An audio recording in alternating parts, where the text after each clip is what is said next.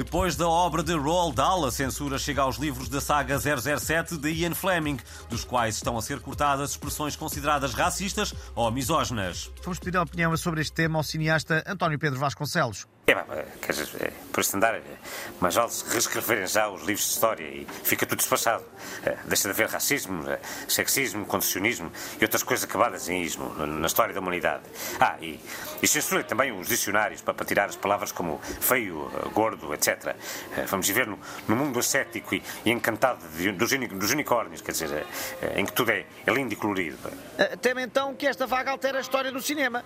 Quer dizer, já, já, já está a alterar, quer dizer, só, só falta lembrar-se de traduzir os títulos dos filmes para, para a linguagem inclusiva. O, o Casablanca passa a ser Casablanca e acabar em, em yeah.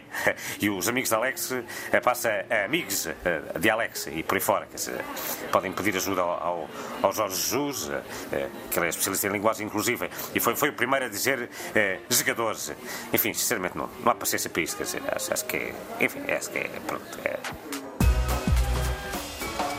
a propósito de reescrever a história, o Partido Comunista Português continua a acusar a NATO e a União Europeia e os Estados Unidos de instigarem a guerra na Ucrânia sem reconhecer a responsabilidade da Rússia. Paulo Raimundo assegura assim a continuidade em relação a Jerónimo de Sousa, mas sem os portantos. Bom, a culpa é naturalmente do, do, grande capital que está apenas interessado em defender os seus interesses na região. E quem não quer ser lobo não lhe vista a pele, porque a galinha da minha vizinha é melhor que a minha. É, é, essa é que é essa. Para comentar o assunto, temos connosco José Milhaz, ora viva!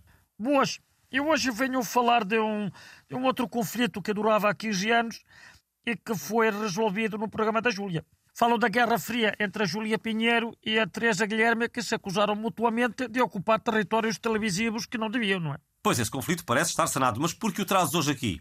Porque o secretário-geral das Nações Unidas viu a entrevista e está a tentar convencer Putin e Zelensky a, a irem também ao programa da Júlia fazer as pazes. Diz que com o jeito que ela tem, uh, eles são capazes de sair de lá de mãos dadas. Ora, aí está, ficamos então a torcer uh, para que a guerra na Ucrânia seja resolvida no programa da Júlia. Muito obrigado, José Milhazes. Olha, uh, só mais uma coisa. Eu ouvi-vos há pouco a falar das traduções dos títulos dos filmes para a, língua, para a linguagem inclusiva. Se quiserem, eu posso traduzir os russos. Sabes o que quer dizer o título Ofret? Do filme do Tarkovsky. Não é sacrifício, como dizem, é? É cá, posso dizer? Vá lá.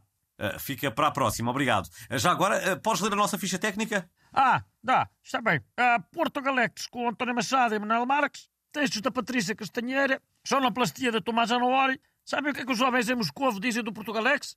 Uh, imaginamos, obrigado, Zé Milhazes. Oh, as ultrapassou os ultrapassou os 500